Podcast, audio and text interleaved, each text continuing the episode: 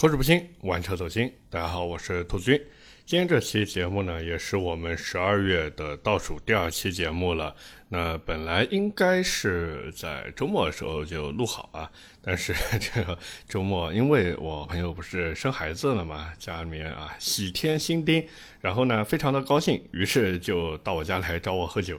这虽说喝的不至于说不省人事吧，但是也是啊飘飘欲仙了，所以这个就没有办法录节目了。于是乎，只能等到礼拜一的晚上再给大家把这期节目录出来。所以在这里呢，也是跟大家说一声抱歉，真的不好意思，不好意思。那么再一个呢，就是下期节目，因为是我们这个月，甚至可以说是二零二三年的最后一期节目了，所以呢，老规矩啊，第一个留言问答啊，留言问答，留言问答，重要的事情说三遍，大家有什么想问的呢？不管是车子的呀、情感的呀、生活的呀，甚至你说，哎，兔子。我这个最近做梦啊，总是缺乏素材。你看，我是该梦阿斯顿马丁呢，还是该梦法拉利兰博基尼啊？都可以，真的都可以。只要大家有想问的，都可以在评论区留言，好不好？那么同时呢，下期节目我也会和大家聊一聊，就是整个二零二三年，我们来做一个小小的年终总结，好吗？那么老规矩啊，我们也是先聊一聊上期节目的留言。上期节目呢，我们聊的是大众的 ID.7，顺便呢，我也是逼逼了几句我对董宇辉事件的一些看法。那很多朋友呢，也是在评论区就是留下了自己的想法，包括我也是看有些朋友在说我这个啊不对啊，说的不好。这个我看完以后呢，也是深受启发，也觉得嗯，大家说的确实挺对的。而且可能有朋友会说，哎呀，兔子你这被人 diss 还那么开心，我是真的挺开心的，因为说明大家。他真的有在听我的节目，而且也是有在支持我，包括大家这个对我提出意见，也是说希望兔子这个节目能够越来越好，包括呢希望兔子这个人，对吧，也是能越来越好的。所以真的感谢大家，真的谢谢。那么回到上一期节目的留言上来说啊，第一条留言来自张杰，才是燃油车希望。他说：“强如比亚迪那么多先进技术，加上很强的操控性，现在也就三千的销量啊。”这个说的应该是那个海豹对吧？不是海豹 DM-L，就是那个纯电的后驱海豹。然后他说：“只能说啊，现在 B 级车的消费者根本不认纯电动车。”其实这个怎么说呢？你说不认纯电车吧，蔚来 ET 五 T 那种也算 B 级轿车，当然造型其实是列装或者说旅行车的造型啊。那整体的销量呢还可以，包括还有什么 B 级轿车纯电的汉 EV 啊，汉 EV 其实应该算 C 级车，但是它是以 C 打 B 嘛，属于一个越级下探，那应该也算吧，勉强算。那除了这个以外，B 级车还有什么纯电？好像回过头来想想，正儿八经的 B 级纯电轿车也没几台啊，是不是？所以这个也难怪，对吧？也难怪。当然回头想想，其实也正常。为什么这么说？因为现在整个国内的新能源车市场非常的内卷嘛。你如果说真的拿一台正儿八经的 B 级车，特别是这种纯电 B 级车，然后想要去打市场的话，不好意思，好多人他是不认的，因为看了太多的这种以 C 打 B 的车型了。那你现在给我来一个标标准准的 B 级车，我为什么要买你啊？对吧？你的性价比在哪里？你说你操控性好，你说你这个运动性强，没用的，是不是？人家那些以 C 打 B 的产品，但凡来一个双电机四驱，再把底盘做一做强化，好像运动性也不比你差很多呀，是吧？完了再加上很多的人，他其实买这种车型，更多的还是说想兼顾一下，或者说就是为了家用然后去买的。那你这时候弄那么强的运动性，那市场肯定就不大，销量肯定就不高。这个哪怕是放到燃油车里面也是。一样的，大家看看什么杰尼赛斯的 G70，包括 G70 猎装，然后凯迪拉克的 CT4，别克的君威 GS，对吧？这些车型有一台算一台，运动性强不强？其实还可以，对吧？但是你看它的销量呢，对不对？真的是一言难尽。第二条留言来自 Love Life EC。他说：“兔子，为什么大众 ID 系列的车后刹都是鼓刹的呀？这个主要是因为他们一开始做的不是 MEB 平台嘛。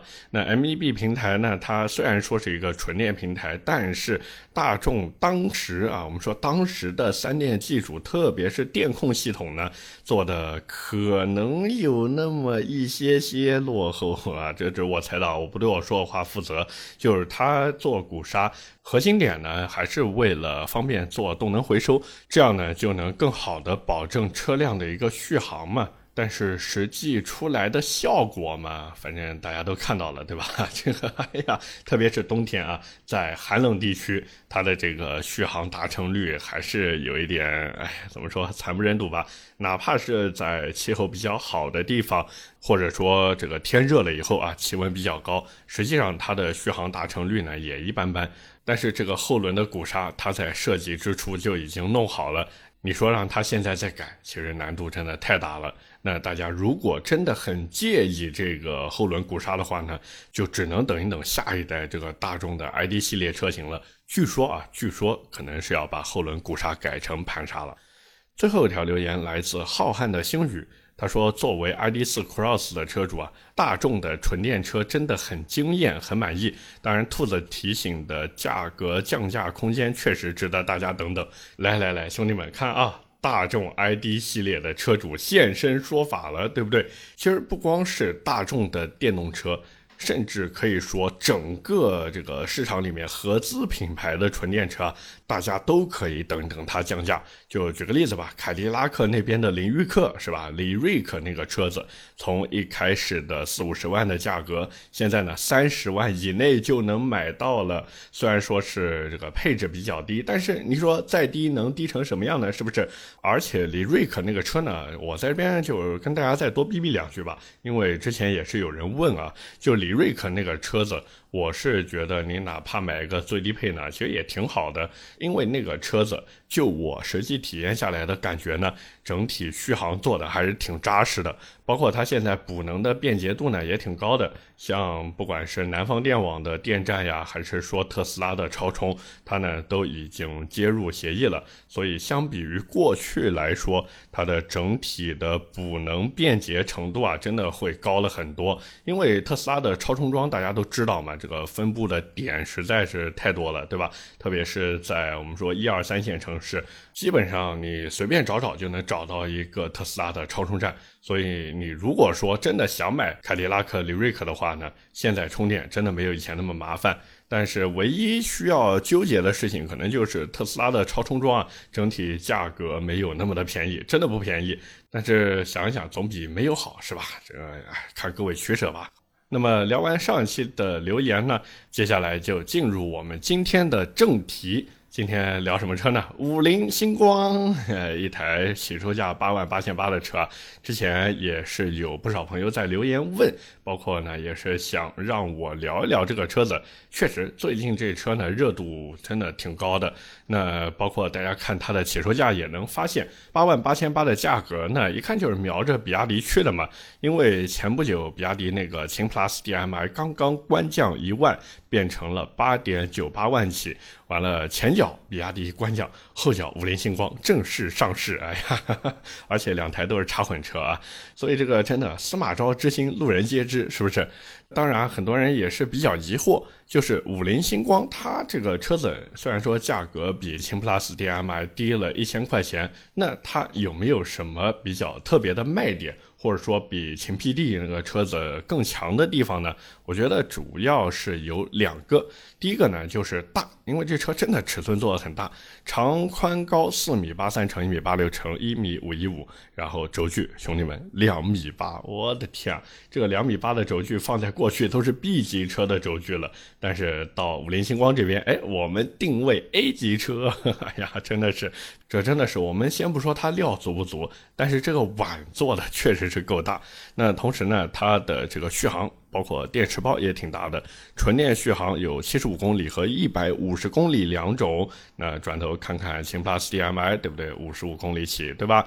那整体的外形呢？其实我不知道大家看了没有啊？反正我看下来感觉一般般，就有点不大气。我看之前网上有不少人在说，就是这个五菱星光啊，年轻人的第一台插混 A7 是吧？那上一个这么吹的，就往 A7 上面蹭的，好像是那个长安 UNI 反正就是自抬身价嘛。大家其实想想也知道，对吧？这个真买 A7 的谁会看五菱呢？连长安都不会看嘛。那么当然除了这些以外呢，还有大的地方，就是它的后备箱容积真的很大，就整个后备箱容积做到了五百四十升，大家没有听错，五百四。这是一个什么概念呢？就是大多数的合资 A 级车，它的后备箱容积基本上就是五百升不到的水平，有的可能会多一点，五百零几、五百一，对吧？但是大多数啊，我们说大多数。都是五百升不到的水平，但是呢，问题来了，这个五菱星光啊，好像有那么一点点上头。然后呢，他们在后备箱那个盖板下面，本来应该放备胎的地方。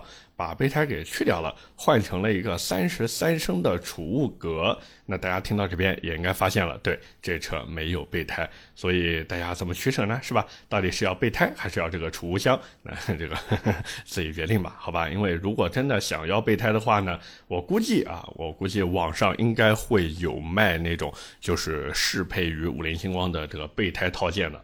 那除了这些以外呢，其实真的也就还好了。你如果说它轮毂大，那也行，因为比亚迪那边我没记错的话，好像是十六寸的轮毂啊，但它这边呢就是十七寸的轮毂，所以这个轮毂大一圈呢，应该也算它大的地方。但是注意了，它的胎宽比秦 PLUS DM-i 要窄。所以各位如果有机会去试驾的话，也可以对比一下，就是因为轮胎稍微窄一些嘛，所以它的整体操控感受呀、抓地力啊，特别是跑起来的稳定性啊，还是稍微啊稍微差那么一点点意思。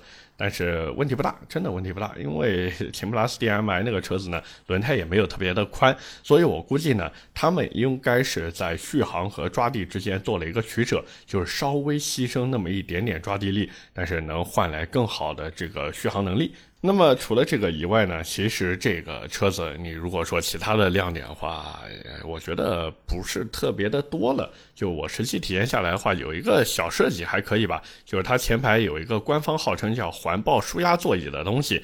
呃，主要的核心亮点呢，就是可以向后一百八十度放倒，然后放好以后呢，就和后排的坐垫齐平了，就能连成一个躺椅。那这个功能摆在这个地方嘛，对吧？我能想到的啊，我能想到的就是，比如。啊，你这个等孩子去上课，你在车子里面无聊，那你就可以把它放平，然后躺在那边睡觉，对吧？定个闹铃，完了这闹铃一响，你就知道，嗯，要起床了，要去接孩子下课了啊。我我能想到就这个啊，我能想到就这个。毕竟你说连成一个大通铺，对吧？你在车子里面，你除了睡觉还能干嘛呢？对不对？那至于这车实际使用起来的感受呢？反正我去开下来啊，我再多逼逼两句啊。就是开起来没有任何的激情，真的没有任何的激情，不管是转向也好呀，或者是整个动力加速体验啊，就从我自己的角度来说，我觉得它非常的佛系，而且这车还有一些槽点吧。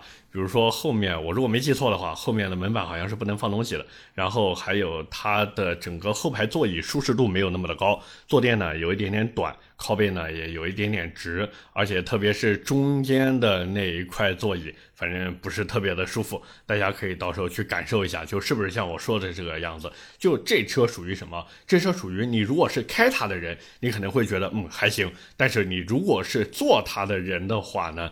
这个反正别去对比，真的不要去对比。你如果但凡对比过其他的同级别产品的话，它的这个整体舒适度啊，真的算不上第一梯队。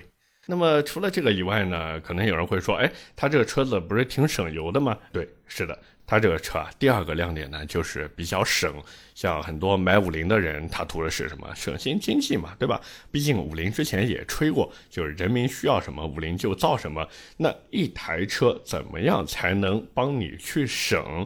五菱那边给出的解决方案呢，就是多用电，少用油。那一方面呢，就是它针对这个混动发动机啊，它不是一点五升的混动发动机嘛，进行了一些我们说优化升级，比如什么智能热管理技术啊，就。监测车辆的一个实时工作温度，然后去进行一个他们反正说是智能的一个冷却调节吧，就保证发动机和它里面的一些关键部件呢不至于过热，然后影响它的一个工作效率。这样呢就可以保证发动机的这个最高热效率啊能做到百分之四十三点二，并且这是官方给的数据啊，官方说百分之九十二的工作时间都能运行在高效区。那同时这个车子因为它是有电机记得吗，电机大家也都知道这个高效率是一定的，所以这就促使它的这个 WLTC 亏电油耗呢官标是三点九八升，那我实际在开的时候呢五升不到，四点几升。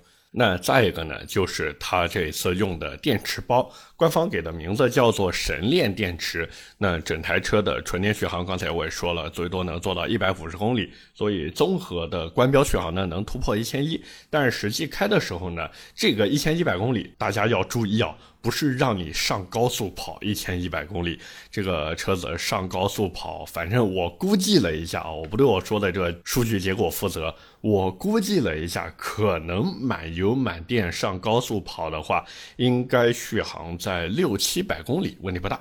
但是相比于这个同级别的燃油车来说，我觉得也挺好的，真的也挺好的。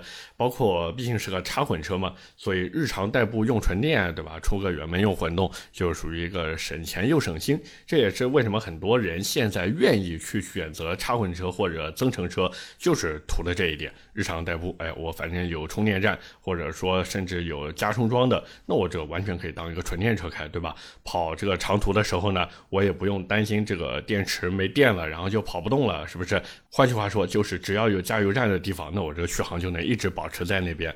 所以这个嗯挺好，真的挺好。包括还有这种新能源车、插混车子，之前呢我一直说它属于政策类的车型，因为它这个在购置税上是有减免政策的嘛。哪怕像明年、后年，甚至大后年、大大后年，对吧？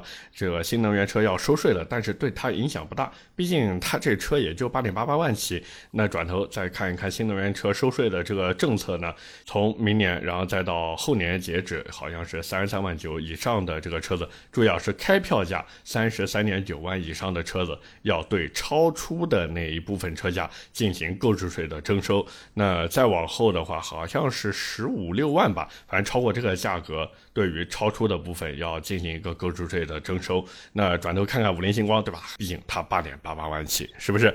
那么可能有朋友会好奇啊，说，哎呀，兔子你吹了那么久，对吧？它这个车子有多么多么省油，什么亏电油耗官标三点九八的，那为什么同样是一点五升发动机，它的燃油版本，就我们说纯燃油版本，因为大家也都知道嘛，五菱那边像什么五菱宏光，对吧？用的就是一点五升纯燃油发动机，为什么同样是一点五的排量，那种纯烧油的就做不到四升不到的油耗呢？包括我知道之前，因为也有人问过我，就是为什么就好像短时间以内啊，各家车厂的这个混动专用发动机整个热效率都能做到百分之四十几了，好像一般都什么四十一、四十二、四十三，对吧？现在好像低于四十二都没脸跟人吹牛逼，就难道说这种发动机技术一点难度都没有吗？哎，其实还真的是，为什么这么说？就因为混动系统的这种发动机呢，它们。其实只需要在最佳工况去工作就行了，就类似于一个特别偏科的学生，你需要做的就是发挥你的专长，剩下的呢就靠电动机去帮他弥补。那再配合这个发动机的米勒循环或者阿特金森循环呢，甚至可以说你想做不到这个效率都难。这样呢就能保证它的一个燃油经济性嘛。就以前的燃油车，大家也会看到，就很多车厂，特别是日系那边说，哎呀，我们这个车子。发动机怎么怎么省油，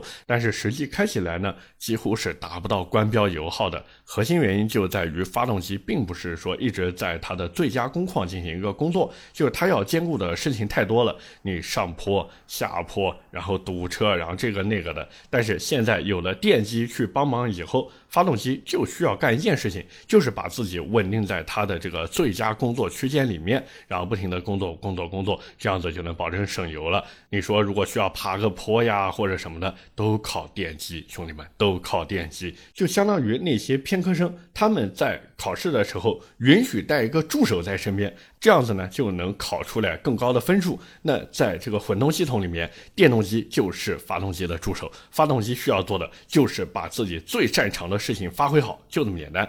而这就是促使它省油并且能保证动力输出的原因，因为它是团队作战，所以相对而言战斗力更高。那么聊到这边啊，肯定有朋友会好奇说：“哎呀，兔子，你刚才也提了不少次这个秦 PLUS DM-i 啊，那现在我十万块钱不到的预算，我如果想去买车的话，这个五菱星光和秦 PLUS DM-i 到底怎么选呢？”其实我觉得这事儿也非常的简单。我们先从低配车型上来说，如果你买的是低配车型，我觉得你不要去看五菱星光了，就是整个这个车型啊，低配真的不够给力。但是到了高配版本，兄弟们，秦 PLUS DM-i 真的不一定比这个五菱星光强。就我们先说五菱星光做的比较好的地方，我觉得呢有几个。第一个就是它的底盘整体的做工呢会更加的规整一些，并且前后也都配上了独立悬挂，而且油箱有护板，同时油箱是在后轴的前方。但是比亚迪秦 PLUS DM-i 的底盘呢，这个啊油改电的嫌疑还是非常大的，而且用的后轮也是非独立悬挂，并且注意了。油箱没有护板，同时油箱还在后轴的后面。那可能有朋友会说，哎，这个不一样，对吧？有什么区别呢？有什么影响吗？那首先，这个做工代表品质，对吧？这个不用多讲了。那独立悬挂呢，也能提供更好的舒适性，它的整体减震效果啊，肯定会比非独悬要好很多。这个在这边也要插句题外话啊，就是我知道肯定有法系的车主在听这期节目，这个非独立悬挂舒适度不好这一点不包括法系，好不好？也不包括那些调教的特别牛逼的非独立悬挂，哇，这个疯狂的叠 buff，就怕被滴死 了。就是我们回到大多数情况下来说，就大多数情况，这个非独立悬挂呢，它在舒适度方面的表现都不如同级别的独立悬挂。这就有点像什么呢？有点你说它像席梦思和硬板床的区别吧，可能有点夸张了。应该说，相当于一个有什么弹簧带的席梦思和那种没有弹簧带的席梦思之间的区别，反正就舒适度上的差异。那再一个就是原生纯电平台和这油改电的平台啊，就是怎么去分辨这个？先跟大家说一下，怎么分辨这个车是不是油改电呢？你其实就看它这个油箱的位置就行了。这个仅限插混啊，这我要着重说一下，仅限插混车型啊，有油箱的那一种，就如果说。它的油箱是在后轴的前面的话，那么它一般来说都是这个原生纯电平台打造，或者我们说的再准确一点吧，就哪怕它只做插混车，它也是为了这个插混车型去专门设计了一套底盘。但是如果说它的这个油箱在后轴的后面的话，不好意思，它大概率就是油改电。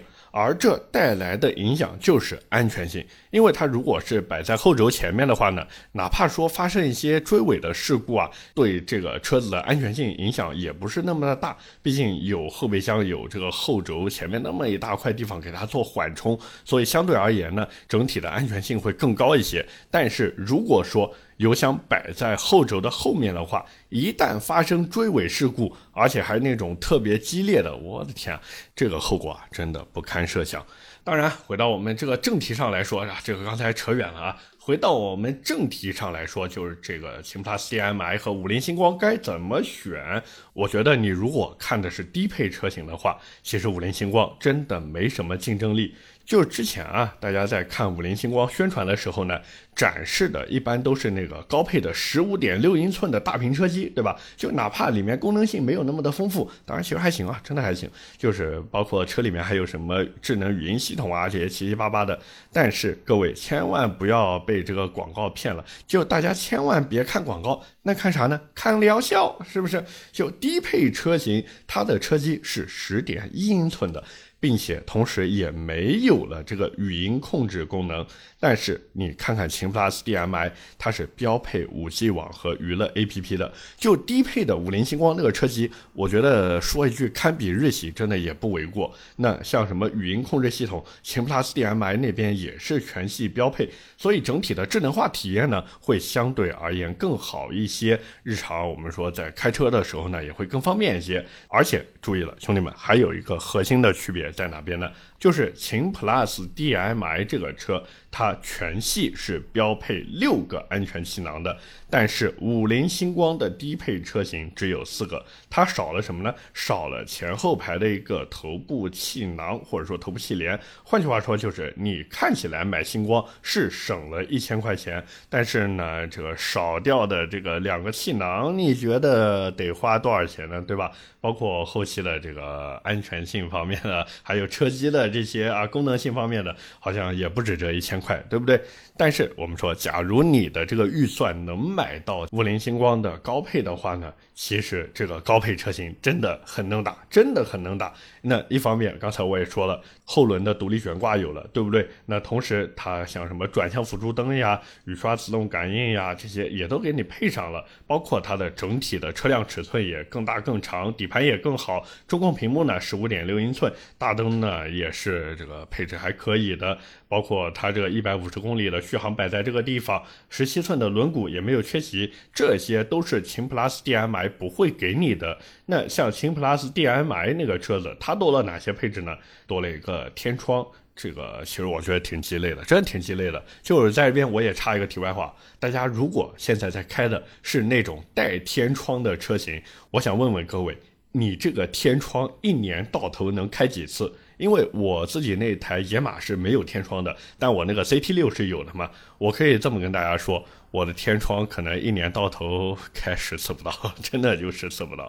然后再一个，秦 PLUS DM-i 它多一个遥控泊车，多外放电。然后还有后排的那个侧安全气囊，包括它的这个 K 歌功能啊，也是有的。前面呢还有驻车雷达，包括这个车子还有 PM 二点五的过滤装置。那另外呢，会比五菱星光再多两个音响喇叭，这个我觉得无所谓，真的无所谓。因为你如果嫌音质不好的话，完全可以自己去优化升级嘛。像现在那个狗东上面对吧？你改一套什么燕飞利仕啊，什么 JBL，就是这种啊，我们说贴牌产品啊，正儿八经就是。贴牌产品，我可以拍着我的胸脯跟大家说，那种便宜的大牌音箱有不少都是贴牌产品，但是呢，它的整体音效肯定会比你原厂的这个出来的要好很多，真的好很多。就你改一套，可能也就千八两千块钱的，我觉得已经够用了。那同时呢，这个秦 PLUS CMI 最高时速呢也会相对而言高一些，能达到一百八十公里每小时，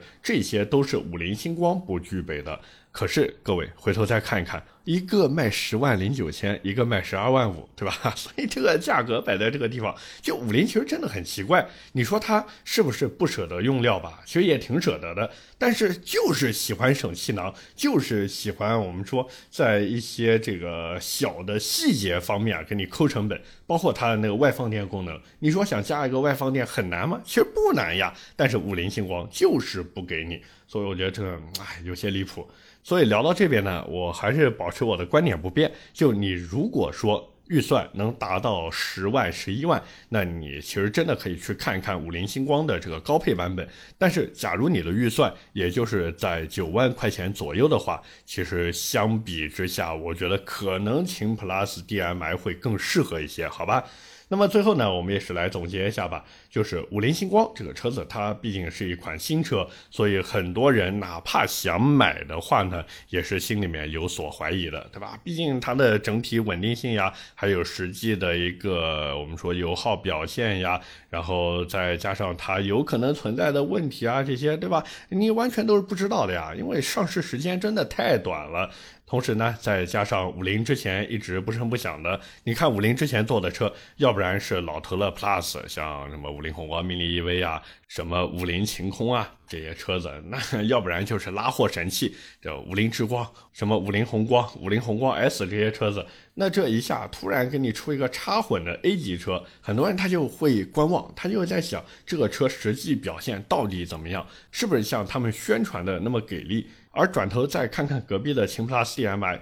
我如果没记错的话，这个车在二一年的三月份就上市了，它已经是练习时长超过两年半的车型了。那这车的优缺点，很多客户呢都是心知肚明的。哪怕说再对这车不清楚，你不行打一个网约车嘛，对吧？问一问司机的用车感受，也就知道个七七八八了。所以说到底呢，如果说单论产品力，就是看它表面的产品力，我们不往后看，我们就看现在当下这个新车的产品力表现，五菱星光。真的还行，但是如果说拼口碑、拼大家的一个接受程度，或者说大家对它的一个信任感的话，五菱呢还需要时间去沉淀一下。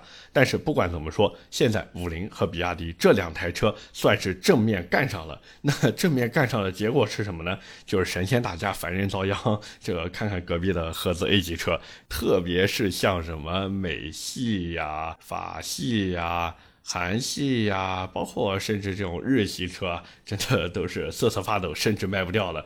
以至于我都感觉那些小众一些的 A 级车产品啊，都在那边哀嚎说：“哎呀，你们再这么玩，我就只能狗带了呀，是不是？”所以这个哎也正常，也正常。毕竟国内的这些新能源车内卷一直都是一个关键词。同时，在即将到来的二零二四年，这种内卷还会再加剧。而且大家可以拭目以待，就是假如说五菱星光这一波操作给它操作上了，就是这种十万块钱以内的插混 A 加级轿车，如果说它的销量能够爆起来的话，那大家在二零二四年说不定就能看到更多的这种类似的产品。不管是像长安那边也好，吉利，包括广汽，对吧？还是啊，长城那边只做 SUV 啊，反正就是这些国产厂家，只要看到五菱星光这车能够有一个比较可观的销量，那到时候说不定大家就能看到比五菱星光还有性价比的产品了。所以大家如果真的想买这种国产插混 A 级车的话，千万千万不要着急，等一等，说不定有惊喜。OK，那么今天的节目呢，我们就先聊这么多。那假如各位有什么想说的呢，也是欢迎在评论区留下你的想法。我的节目会在每周一和每周四更新，点赞、评论、转发是对我支持。那当然，大家也不要忘记投一投月票啊。那各位如果还有什么想听的车或者想聊的话题，也欢迎在节目下方评论区留言。我是兔子，我们下期节目接着聊，拜了个拜。